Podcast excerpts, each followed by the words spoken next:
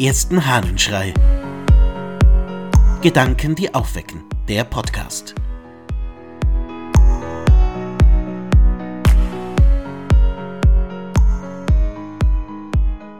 Manchmal muss es anders gehen.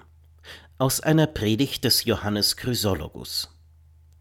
So kommt herbei als die guten Schäflein, als die teure Herde, als die lieben Kinder, fleißig und ohne Selbstüberhebung, in gläubigem Wettlaufe eilet herbei. Weder der Wechsel des Ortes in solcher Nähe, noch die Enge des Raumes mögen euch lästig machen oder Murren in euch erregen. Denn wie das Schaf nie zu seinem Stall kommt, wenn es nach eigener Lust umherschweift, so wird auch der Schüler nie Weisheit erlangen, wenn er nur nach seinem Sinne belehrt sein will. Gewiss wird auch nie ein Kranker die Gesundheit erlangen können, wenn er stets nach seinem Wunsche behandelt wird. Doch weil heute unsere Rede gerichtet ist gegen einen grimmigen Wolf, so will ich zuerst den Hirtenstab ergreifen, und dann wollen wir übergehen zur Lesung des Evangeliums. Der König Herodes, heißt es, hörte davon, denn der Name Jesus war bekannt geworden und sprach, Johannes der Täufer ist von den Toten auferstanden, und darum sind die Wunderkräfte in ihm wirksam. Der Tor. Nachdem er ihn im Leben bis in den Tod verfolgte, denkt er nach dessen Tod gottesfürchtig von ihm. Johannes Chrysologus ist ein Meister der Sprache. In dieser Übersetzung kommt das, wie ich finde, ein bisschen zum Ausdruck. Es ist ja nur ein kleiner Teil einer Predigt des großen Rhetors. Aber hier kommt eben zum Ausdruck, wie sehr er klar machen kann, was er sagen will.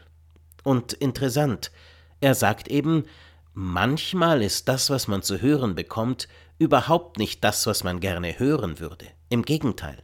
Manchmal ist es schwierig und unangenehm, etwas zu lernen, etwas Neues zu hören, und trotzdem oder gerade deshalb ist es nötig, das anzuhören.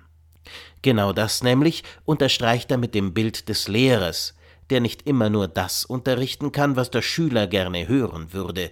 Das wird nicht im Zweifelsfall dazu führen, dass er alles das lernt, was er nötig hat. Und beim Arzt, der immer nur das tut, was sich der Patient gerade wünscht, wird wahrscheinlich die Kur auch nicht besonders gut funktionieren. Ich glaube, diese Beobachtung kann man sehr gut aufs eigene Leben übertragen. Wie oft gibt es Situationen, die wir uns anders wünschen würden?